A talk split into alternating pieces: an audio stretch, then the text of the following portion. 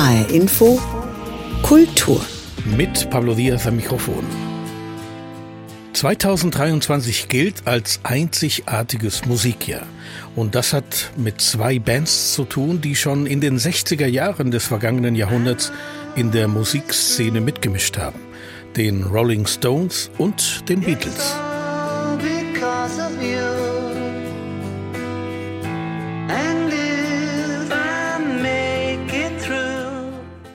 Mit dem Song Now and Then eroberten die Beatles im November dieses Jahres die deutschen Singlecharts. Einige Wochen zuvor waren bereits die Stones in den deutschen Albumcharts vertreten. Nach 18 Jahren hatten sie wieder ein Album veröffentlicht. Ein Erfolg, der bemerkenswert ist. Schließlich muss Popmusik heute mehr bieten als nur sogenannte Fließbandmusik sagt der künstlerische Leiter und Geschäftsführer der Popakademie Mannheim, Derek von Krock. Und für mich ist die Formel, man muss herausstechen, so das absolute Kernelement von allem, was man heute im Pop macht. Und das tun dann die Beatles und die Rolling Stones eben einfach dadurch, dass sie sind, wie sie sind. Wir sprechen mit Derek von Krock über 2023 als das Popmusikjahr und erklären, wie es Bands wie die Beatles und die Stones in die Charts geschafft haben. HR Info Kultur. 2023 war nicht nur das Jahr der Beatles und Stones, nein, es ist auch das Jubiläumsjahr des deutschen Musikers Udo Lindenberg und seines Panikorchesters. 1973 im nordrhein-westfälischen Münster fing alles an. Mit Millionen verkaufter Tonträger und etlichen Gold- und Platinplatten gehört Udo Lindenberg zu den erfolgreichsten Musikern in Deutschland. Hierzulande hat er einen Stellenwert wie Johnny Hallyday in Frankreich oder Adriano Celentano in Italien. Die ARD zeigt in einer Dokumentation die Geschichte von Udo Lindenberg und seines Panikorchesters. Norbert Kunze berichtet. Wie kamen Sie denn überhaupt zu dem Namen Panikorchester? Wir haben eine sehr eigenwillige Produktionsmethode und irgendwann war es mal sehr panisch, so ganz haarscharf am Nervenzusammenbruch vorbei und da haben wir uns gedacht, das wäre ein ganz guter Name. Hoch im Norden, hinter den Deichen. Genau genommen begann die Geschichte des Panikorchesters ganz woanders.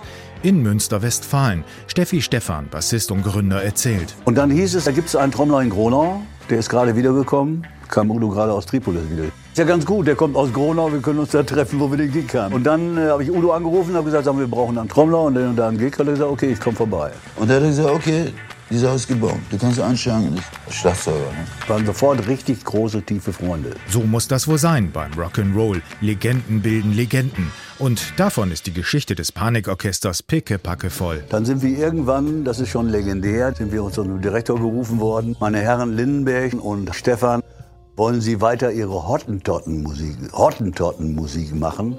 Udo und ich haben uns dann entschlossen, doch weiter Hottentottenmusik zu machen. Und dann auch noch berühmt und dann Millionär. Da habe ich ein Freistilleben führen, Steffi und ich. Der Gründungsmythos, die ersten Aufnahmen Onkel Pö, Andrea Doria. Bei Onkel Pö spielt eine Rentnerband seit 20 Jahren Dixieland. Eine 90-minütige Reise durch die Geschichte des Panikorchesters mit dem Fokus auf die Mitglieder. Gut so, allein ihre Namen sind Teil der Musikgeschichte. Stellen Sie uns bitte Ihre Mannern doch einmal einzeln vor. Ja, das ist Gottfried, der Rektam- und Boogie-Woogie-Spezialist. Am Klavier. Am Klavier. Ja. Steffi spielt Bass, Karl Gitarre und Bucky Backhausen am Schlagzeug. Wir kennen uns schon seit fünf oder sechs Jahren. Wir kommen nämlich aus einer Stadt, aus Münster in Westfalen. Hannes Bauer, langjähriger Gitarrist, mit einer Anekdote, wie es zur Zusammenarbeit mit Udo Lindenberg kam. Dann kam auf einmal Fritz Rau zu mir und sagte, sage mal Bub, gib mir mal dein Nummerle. Da habe ich gedacht, der verscheißert mich doch. Aber ich habe ihm dann meine Nummer gegeben und eine Woche später rief Udo bei mir an und sagt, du, wir nehmen eine neue Platte auf. Weißt du, hast du eventuell auch Lust, so ein bisschen Panikband und so. und dann, so fing das an, ja. So fing das an. Und so hörte es zwischendurch auch auf. Nach den Erfolgen kamen die Krisen, der Alkohol, die Drogen, die Pause, später die Reunion. Zu Udos 50. Geburtstag habe ich gesagt, pass auf, das ist ähnlich wie bei den Blues Brothers. Hört sich ziemlich bescheuert an. Ich hole die Band wieder zusammen. Du musst nicht mehr sehr saufen.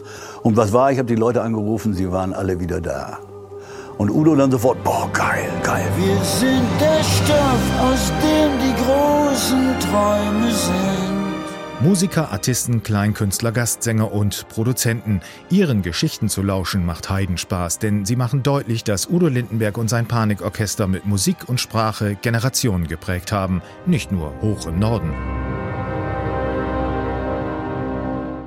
50 Jahre Udo Lindenberg und das Panikorchester. Die Dokumentation dazu können Sie in der ARD Mediathek sehen. Ein Beitrag von Norbert Kunze war das. 2023 gilt als ein besonderes Musikjahr.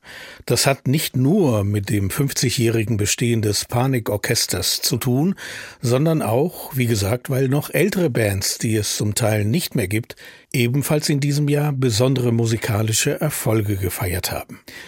Derek von Krock ist künstlerischer Leiter und Geschäftsführer der Popakademie in Mannheim. Ich habe vor der Sendung mit ihm gesprochen und habe ihn gefragt, Herr von Krock, teilen Sie die Einschätzung, dass 2023 musikalisch gesprochen ein besonderes Jahr war? Ich teile die Einschätzung, dass 2023 ein besonderes Musikjahr war. Es gibt einen relativ einfachen Grund. Pophistorisch ist es sicherlich extrem ungewöhnlich, dass man neue Releases sowohl von den Beatles als auch den Rolling Stones zu hören bekommen hat. Releases sind Lieder, die vorher liefen und jetzt sozusagen in einer neuen Version dargestellt werden? Also im Fall der Rolling Stones gab es ja tatsächlich ganz neues Material. Und bei den Beatles äh, war es ne, halt dieses Now and Then, diesen Song, den sie schon mal versucht haben in den 90er Jahren im Zuge der ersten Beatles Neuauflagen irgendwie neu aufzusetzen. Und damals ist es ihnen aber nicht wirklich leicht gefallen, John Lennon von seinen Demo-Tapes raus zu isolieren. Das kann man natürlich heute sehr viel besser machen.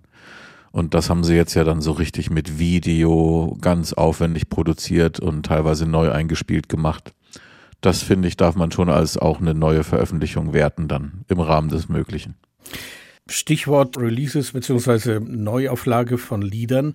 Popmusik muss ja heute etwas kreativer sein als früher, also muss mehr oder stärkere Innovationen beinhalten. Wie erklärt man sich da den Erfolg von Bands wie den Beatles, die es eigentlich nicht mehr gibt als Band, und den Stones 2023? Ich würde vermuten, dass die Gesetze, die ansonsten in der Popmusik gerade gelten, nämlich dass man möglichst ungewöhnlich sein muss, mehr für neue Acts als für so absolute Ausnahme-Acts wie die Beatles und die Rolling Stones gelten. Ich denke, sowohl die Beatles als auch die Rolling Stones dürfen auch durchaus zu Recht beim Bewerten bleiben, weil das ja auch heute eine Rarität geworden ist, das, was sie machen. Das heißt, sie stechen natürlich allein dadurch, dass sie sich stilistisch treu sind, aus der aktuellen Musiklandschaft ganz drastisch heraus. Und für mich ist die Formel, man muss herausstechen, so das absolute Kernelement von allem, was man heute im Pop macht. Und das tun dann die Beatles und die Rolling Stones eben einfach dadurch, dass sie sind, wie sie sind. Das heißt, Ihre Musik kommt auch beim jungen Publikum an? Ich kann da jetzt nicht auf irgendeine Marktforschung zurückgreifen, außer auf eine sehr winzige Marktanalyse in Form meiner beiden Töchter. Die finden das ganz schön cool. Und ist das auch dieselbe Erklärung? Also ich weiß nicht, ob Sie die befragt haben, auch zu den Stones. Ja, die Stones, die Stones sind halt wirklich ein Phänomen. Bei den Stones ist es ja ein bisschen anders als bei den Beatles, tragischerweise. Die Stones haben anders als die Beatles eben auch einfach dadurch brilliert, dass sie wirklich nie so richtig weg waren. Und wenn man sich so ein Konzert von den Stones anschaut, dann muss man ihnen schon wirklich neidlos zugestehen, die haben sich eine gigantische, treue und über viele Generationen verlaufende Fanbase erspielt, die ganz klar unkaputtbar ist. Und man sieht wirklich ja auch sehr, sehr junge Leute bei solchen Konzerten. Also das ist jetzt nicht eine reine Retro-Veranstaltung, was die da machen. Das ist schon sehr beachtenswert. Und welche Rolle spielt der Faktor Nostalgie? Die Nostalgie ist ja so ein bisschen ein belegter fast negativ belegter Begriff in dem Fall. Ich kann da jetzt nur für mich selber sprechen. Also da muss ich vielleicht ein bisschen zurückgreifen auf diese fantastische Get Back Dokumentation, die Anfang des Jahres rausgekommen war über die Beatles. Die habe ich mir eigentlich ungekürzt am Stück reingezogen und muss sagen, natürlich war da Nostalgie im Spiel, aber jetzt zumindest für mich und meine Generation war das jetzt nicht nur eine reine musikalische Nostalgie im Sinne von, ach, ich höre da Töne, die ich von früher kenne, das mag ich, mhm. sondern mich hat da auch sehr berührt, dass die Welt so anders war damals. Ne? Man schaut sich das so an und denkt so, mein Gott, die Welt, in der die gelebt haben, die hatte eine so schöne, fast unschuldige Qualität. Ich spreche jetzt wohlgemerkt von der musikalischen Welt, aber schon auch ein bisschen vielleicht vom politischen Kontext ist. Man schaut sich so an, wie das damals sich alles angefühlt hat und dann denkt man, oh wow, und das verglichen mit der heutigen Social Media dominierten, polarisierten Welt da sind wir irgendwo auf dem Weg ein bisschen falsch abgebogen, hat man dann das Gefühl. Also es ist kurz gesagt nicht eine reine musikalische Nostalgie, sondern so ein bisschen auch eine fast politische Nostalgie, würde ich sagen. Sagt Derek von Krock, künstlerischer Leiter und Geschäftsführer der Popakademie in Mannheim. Wir sprechen im Laufe der Sendung noch einmal mit ihm.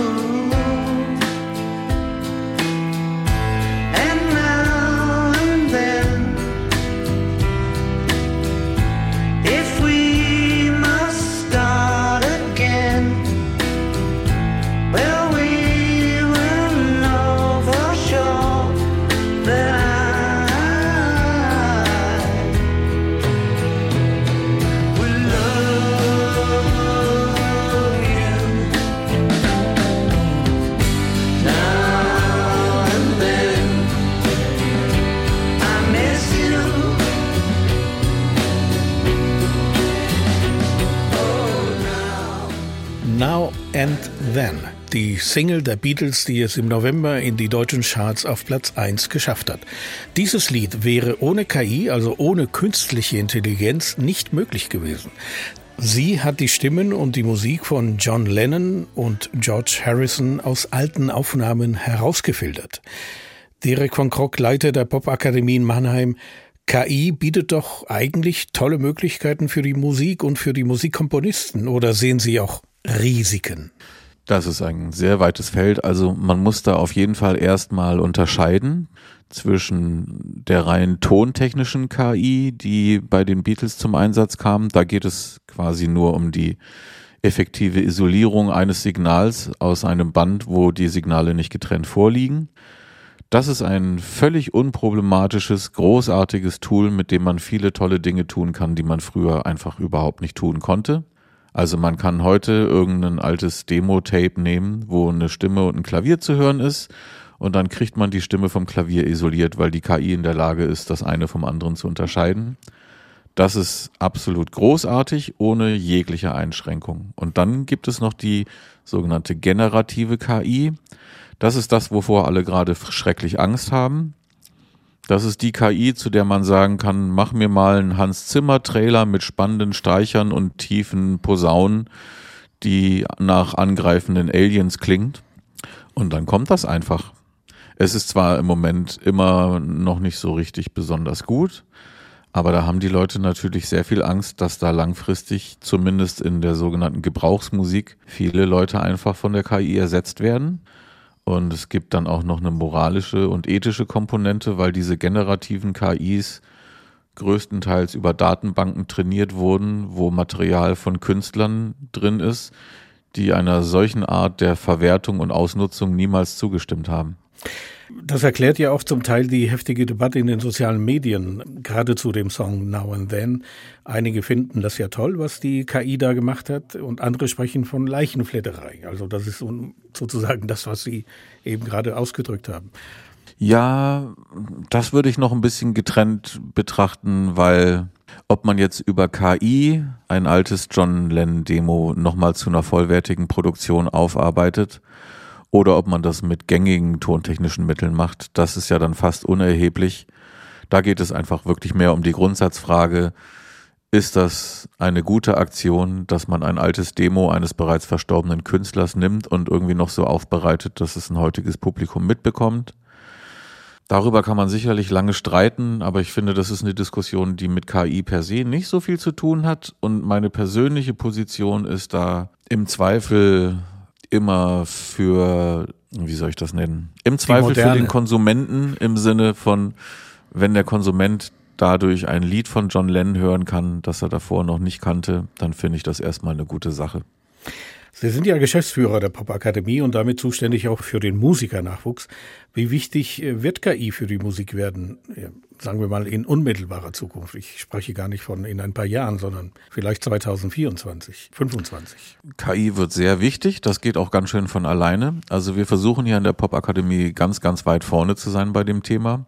Wir haben ein eigenes Lab, wo wir diese Sachen untersuchen, monitoren. Ich selber will den Softwarebereich hier auch noch ein bisschen ausbauen. Insgesamt ist es so, wenn man mal diese moralische, ethische Diskussion außen vor lässt, weil die wird an anderen Orten geklärt werden müssen. Wenn man die außen vor lässt, dann ist KI erstmal aus unserer Sicht ein Tool, vor dem man auch gar nicht so viel Angst haben muss, zumindest nicht, wenn man sich gut damit auskennt und also es sich als Tool zunutze macht. Ein Tool, in dem Fall ein Instrument, ein technisches Instrument, mit dem man arbeitet, als Musiker. Richtig. Also es ist zum Beispiel so, wenn man jetzt zu einer KI sagt, ah, mach mir doch mal alles ganz alleine, mach mir diesen Hans Zimmer Trailer. Das ist schwierig, aber es ist Gott sei Dank im Moment auch noch so, dass das Ergebnis jetzt nur so mittelbeeindruckend ist. Wenn man jetzt allerdings zum Beispiel als Produzent vor seinem Laptop irgendwie nachts im Zimmerchen sitzt und sagt, jetzt bräuchte ich mal schnell eine Funk-Gitarre. Einfach, wenn man so einen, einen kleinen Lego-Stein in seiner Lego-Burg braucht. Dann hatte man früher nur einen Studiogitarristen, den man sich einladen kann und jetzt in den letzten 20 Jahren hat man Zugriff auf gigantische Loop-Libraries und vorgefertigte Schnipsel. Und jetzt kann man sich in einer KI eine Funkgitarre relativ präzise genauso wünschen, dass vielleicht auch eine Funkgitarre dabei rauskommt, die es so davor noch nicht gegeben hat. Das ist so gesehen fast wieder eigentlich ein positiver Fortschritt. Derek von Krock war das künstlerische Leiter und Geschäftsführer der Popakademie in Mannheim. HR Info Kultur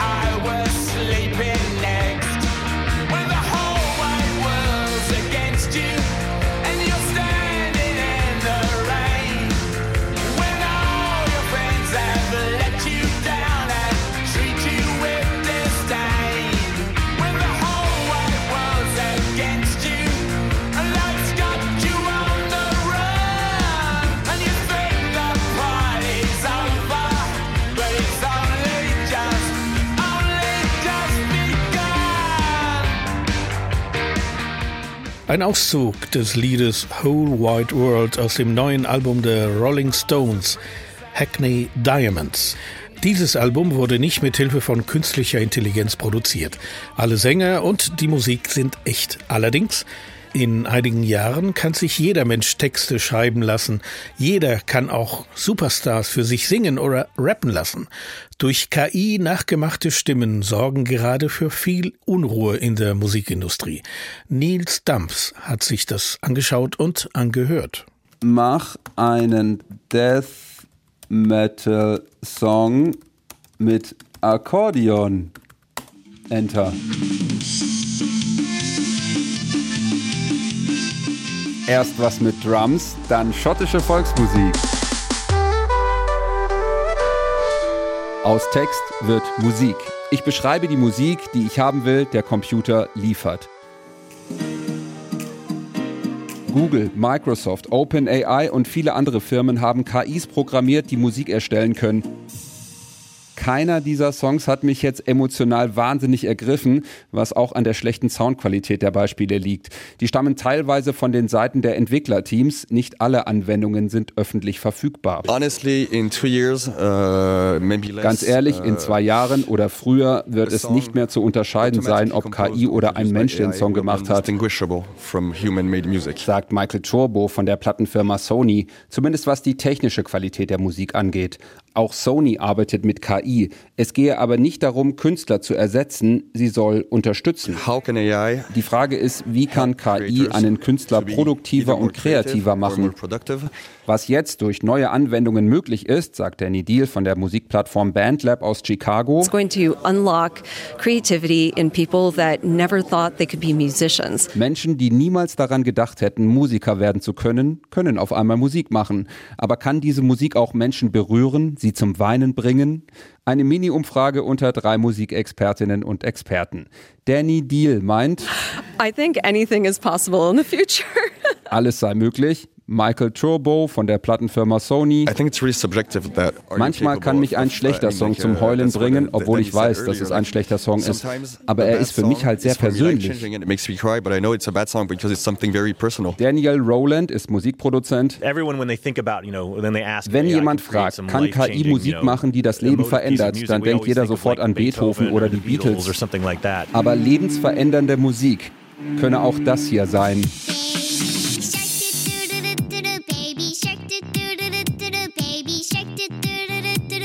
Der Baby Shark. Ich habe eine sechs Monate alte Tochter. Dieser Song bringt sie zum Weinen und zum Tanzen.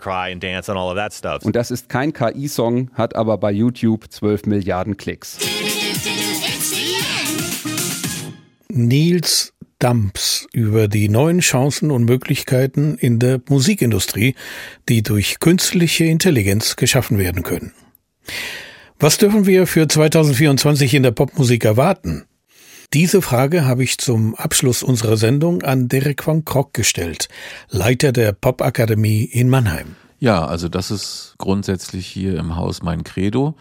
Die Popakademie schreibt sich ja, wie ich finde, löblicherweise auf die Fahne, dass die Studierenden nicht stilistisch beeinflusst werden. Also man erzählt den Leuten nicht, mach doch mal solche oder solche Musik, sondern konzentriert sich nur darauf, die Handwerkszeuge in, denen in die Hände zu geben.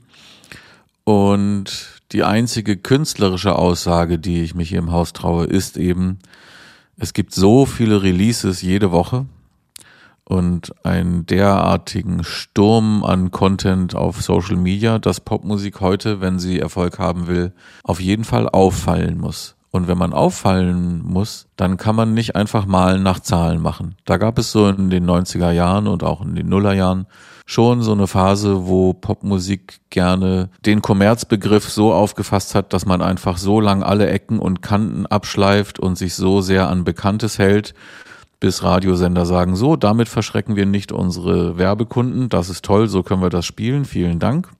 Das hat zu einer Menge Gleichförmigkeit geführt. Und das ist jetzt in der heutigen Welt ziemlich auf den Kopf gestellt, weil wenn man heute gleichförmig ist, dann fällt man nicht mehr auf. Und wer nicht auffällt, der erreicht die Leute nicht. Und das ist dann im eigentlichen Wortsinne unkommerziell. Das finde ich einen sehr positiven Trend und deswegen erwarte ich mir von 2024, dass die Leute das zunehmend umsetzen, dass sie wissen, ich muss mit irgendeiner originellen Idee um die Ecke kommen, um aufzufallen also Sie meinen jetzt nicht unbedingt auffallen im Outfit, sondern auffallen in der Produktion eines Textes oder in der Produktion eines Liedes, vermute ich mal. Ja, mit auffallen kann natürlich sehr viel gemeint sein. Also klar, das geht von der optischen Präsentation über ungewöhnliche Arten, etwas zu mischen, hin zu wirklich musikalischen Inhalten. Zum Beispiel ist es so, dass man wieder vermehrt kompliziertere Harmoniefolgen in der Popmusik hören kann. Fakt ist aber auf jeden Fall, mit gleichförmiger Soße, so wie früher, kommt man heute irgendwie auf keinen grünen Zweig mehr. Und das finde ich ist ein sehr guter Trend. Sagt Derek von Krug, Geschäftsführer der Popakademie in Mannheim. Wir sprachen über 2023 als ein besonderes Musikjahr. Ich danke Ihnen für das Gespräch. Vielen Dank. Soweit HR Info Kultur. Diese Sendung finden Sie online auf hrinforadio.de. Mein Name ist Pablo Diaz.